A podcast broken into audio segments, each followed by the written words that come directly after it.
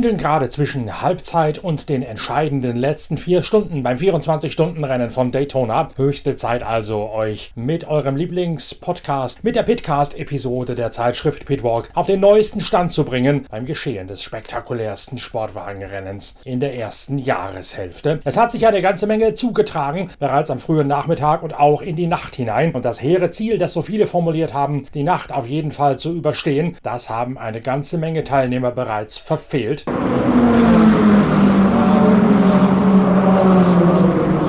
In der ersten Liga der DPI-Klasse gibt es das zu erwartende Hauen und Stechen zwischen allen Marken. Philippe Nasser übernimmt von der Pole Position kommend mit seinem Cadillac zunächst die erste Position, wird allerdings im Verlaufe der ersten Stunden abgefangen vom Schwesterfahrzeug aus dem Team JDC Miller Motorsports mit Sebastian Bourdais, Loic Duval und Tristan Vautier. Dahinter bringt sich der Cadillac mit Mike Rockenfeller, Simon Pagenaud, Kamui Kobayashi und Jimmy Johnson in Stellung. Jimmy Johnson kann als Noviz Vize im DPI-Feld das Tempo der erfahreneren DPI-Piloten in der Anfangsphase nicht ganz mitgehen, aber als die Rotation die erfahreneren Piloten ins Cockpit spült, da kommt das Auto immer näher an die Spitze ran.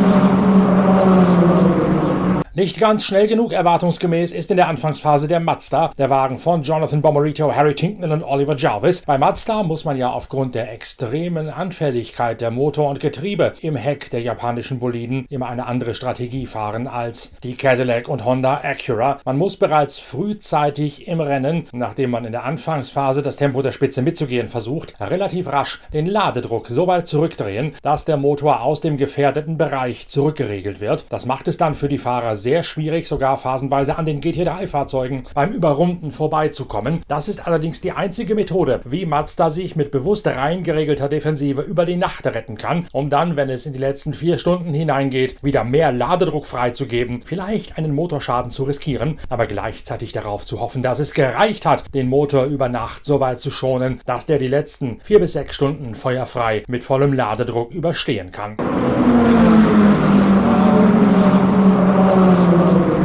Deswegen hält sich der Mazda von Bomarito, Tinknell und Jarvis in der Anfangsphase des Rennens in die Nacht hinein ausnehmend bedeckt, während die Offensive des Action Express Autos von Rockenfeller, Kobayashi, Johnson und Pagenot beginnt, als Simon Pagenot Platz nimmt für einen Dreifachturn in die Dunkelheit hinein. Pagenot wird dann übergeben an Mike Rockenfeller und der übergibt für den ersten Nachtturn an Kamui Kobayashi. Der Japaner fährt einen Vierfachturn und was für einen. Er schiebt sich mit unwiderstehlichen Kampfgeist ist vorbei am bis dato führenden Scott Dixon im Cadillac aus dem Team von Chip Ganassi Racing. Der Neuseeländer kann zwar Anschluss halten an Kamui Kobayashi, kann den Japaner aber nie so richtig gefährlich werden. Kamui Kobayashi führt das 24-Stunden-Rennen als Spitzenreiter durch die Nacht und das Ganze unter den wohlwollenden Blicken von seinem Teamkollegen Simon Pagenaud. Yeah, we have a, a very good start in the 48. Uh, Jimmy Johnson did a, a, phenomenal job. Obviously, first time for him to start a sports car race, and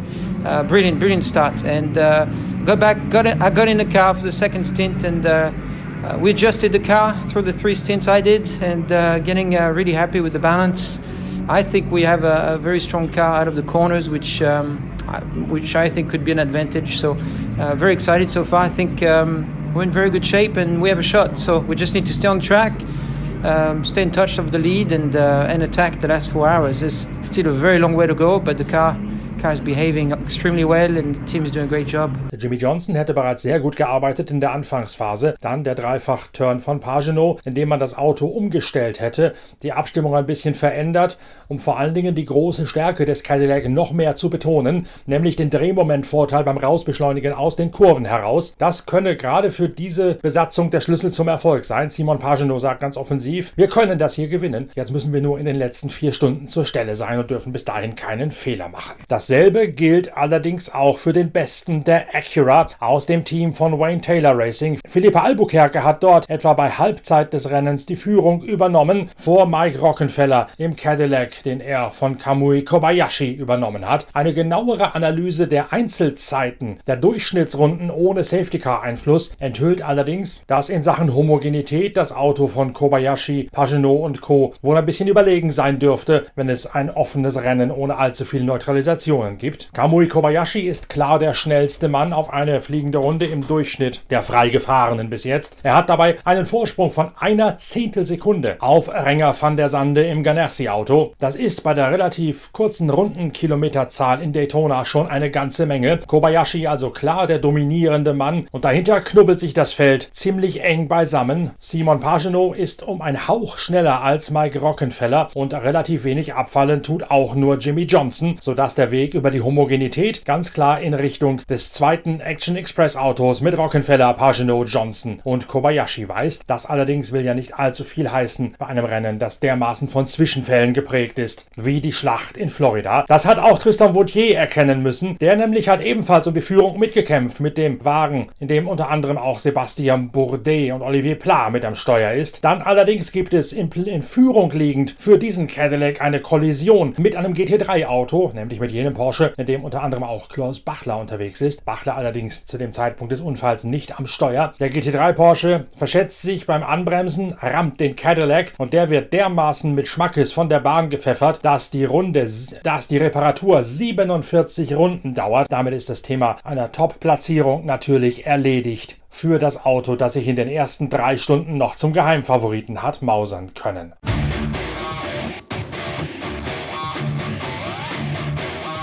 Ein Unfall hat auch maßgeblich zur Vorentscheidung in der GTE-Kategorie beigetragen. Dort nämlich startet Kevin Estre mit seinem Porsche aus dem WeatherTech-Team, der in Sachen Einsatz unterstützt wird von der süddeutschen Proton-Mannschaft von Christian Ried, aus der dritten Position hinter den beiden Corvette. Das Feld formiert sich noch in der Einführungsrunde und wartet auf die Freigabe des Rennens. Da rauscht von einer Reihe weiter hinten Bruno Spengler im BMW M8 ungebremst ins Heck von Kevin Estre. Estre wird ahnungslos rittlings getroffen, rumgedreht seitlich in die Flanke von Davide Rigon im Ferrari torpediert. Der mitschiffs getroffene Ferrari gerät ebenfalls ins Straucheln, sodass direkt beim Start lediglich die beiden Chevrolet Corvette aus der ersten Reihe klaglos wegfahren können. Dahinter gibt es ein heilloses Kuddelmuddel, ausgelöst von Bruno Spengler, der dafür später eine Durchfahrtsstrafe kassieren wird. Kevin Estre versucht sich noch mit seinem weitwunden Porsche 911 RSR über die Distanz zu retten. Das geht etwa eine Dreiviertelstunde lang gut gut. Der Diffusor und die Heckschürze schleifen da schon die ganze Zeit auf dem Asphalt und irgendwann streift der Porsche dann eben den Diffusor ab. Das Auto muss zur Reparatur behind the wall, also zurück ins Fahrerlager. Da verliert man insgesamt 14 Runden. Zwei davon holt das Porsche-Team sich durch eine höchst intelligent vorgetragene Strategie beim Umgang mit dem Wave-By und dem sich Sortieren des Feldes nach Klassen während der Safety-Car-Phasen wieder rein. Aber diesen zwölf Runden, denen hetzt die Besatzung von Kevin Estre momentan immer noch hinterher während an der Spitze die beiden Chevrolet Corvette das Geschehen unter sich ausmachen und das in durchaus dominanter Art und Weise. Alexander Sims teilt sich das Auto der Führenden mit Oliver Gavin und Alexander Sims lässt mit seiner Zwischenanalyse sehr tief blicken, dass diese Corvette noch ordentlich zulegen können im Laufe der Renndistanz. Der Engländer sagt nämlich, er hätte noch sehr damit zu kämpfen, sich an die immensen Balanceverschiebungen der Corvette über einen Turn hinweg, wenn der Tank leerer wird und die Reifen abgefahren sind, zu gewöhnen. Das sei bei der Corvette ungewöhnlich hoch und damit komme er noch immer nicht klar, auch wenn er jetzt schon einige Turns gefahren sei und sich so ein bisschen schon an diese extreme Veränderung vom Charakter des Muscle Car hat gewöhnen können. Diese Balanceverschiebung mit leerer werdendem Tank und mit gleichzeitig abgenudelten Reifen hat schon die Ur-Corvette geprägt, also das Modell bei jener der V8-Motor noch vorne eingebaut gewesen ist. Bei der neuen Mittelmotorkonstruktion, die es seit vergangenem Jahr gibt, ist diese innere Unruhe der Balanceverschiebungen mit leerer werdendem Tank immer noch ein Thema und je mehr sich die Fahrer die Neuzugänge wie Tandy und wie Sims daran gewöhnen werden, desto mehr sind sie auch imstande, aus der Corvette noch rauszuquetschen über die verbleibende Distanz. Das heißt, die Corvette hat gerade erst mit ihrer dominanten Vorstellung begonnen.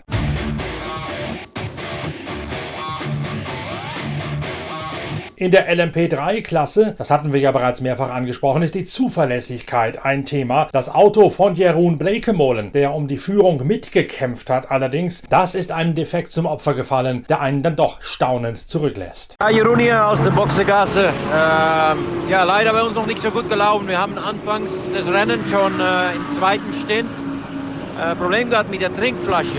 Und äh, da ist ganz viel Wasser im Cockpit bekommen und äh, ja, dann haben wir leider äh, elektronische Probleme bekommen.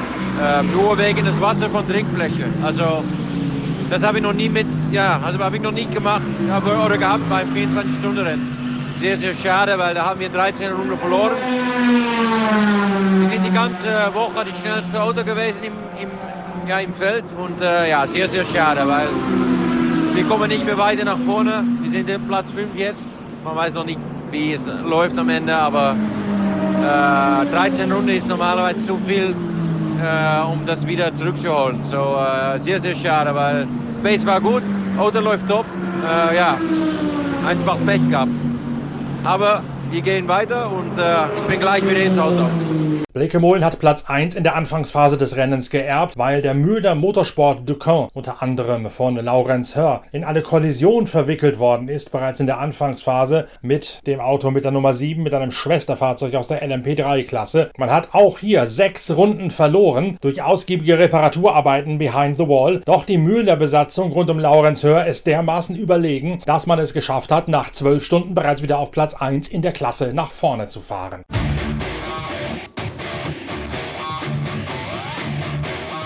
Hochher geht es auch erwartungsgemäß in der GT3-Klasse. Zunächst führt dort ein Lexus, wie es ihn nur in den Vereinigten Staaten gibt, aus dem Team des ehemaligen IndyCar-Piloten Jimmy Vesser. Dann nach neun Stunden übernimmt Indy Donche im AMG Mercedes GT3, Teamkollege von Maro Engel, zwischenzeitlich Platz 1, nur um wenig später abgelöst zu werden von jenem Porsche 911 GT3R, in dem auch Klaus Bachler mit am Steuer ist. Wir hatten einen sehr guten Start, äh, sind immer vorne mit dabei gewesen. Äh, nach sechs Stunden haben wir das Rennen angeführt äh, und jetzt da sind wir in der zehnten Stunde. Vor einer Stunde hat es einen kleinen Zwischenfall gegeben mit der Startnummer 9 und Startnummer 5 äh, in 2.1 beim Anbremsen. Wobei, dass die 5 beschädigt worden ist. Unser Auto hat es gedreht. Wir haben eine gute Runde oder zwei Runden verloren. Aber es schaut so aus, dass bei uns alles in Ordnung ist. Und jetzt sind wir eine Runde zurück und es sind noch 14 Stunden das heißt, äh, schauen wir, dass wir wieder in die Führungsrunde kommen und es läuft eigentlich alles äh, ganz gut und äh, ist immer noch alles möglich. Zur Rennhalbzeit ist dann der Weg frei für Indy Donches Teamkollegen Maro Engel, wieder auf Rang 1 nach vorne zu fahren. Aber in der GT3 geht es dermaßen hoch her, dass auch hier noch keine Prognose abzugeben ist.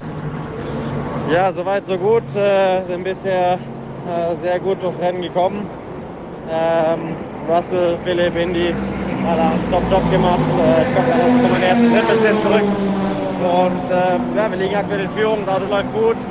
Aber es wird natürlich noch ein sehr langes Rennen sein und äh, man sieht auch vor allem, dass eben die, die Konkurrenz, sag mal, was die schnellsten Runden angeht, schon noch einen kleinen Vorteil hat. Also von dem her müssen wir uns sicher strecken, äh, um da am Ende auch eine Chance zu haben. Aber soweit so gut, sind zufrieden und äh, schauen wir, dass wir weiter unser Programm abspielen.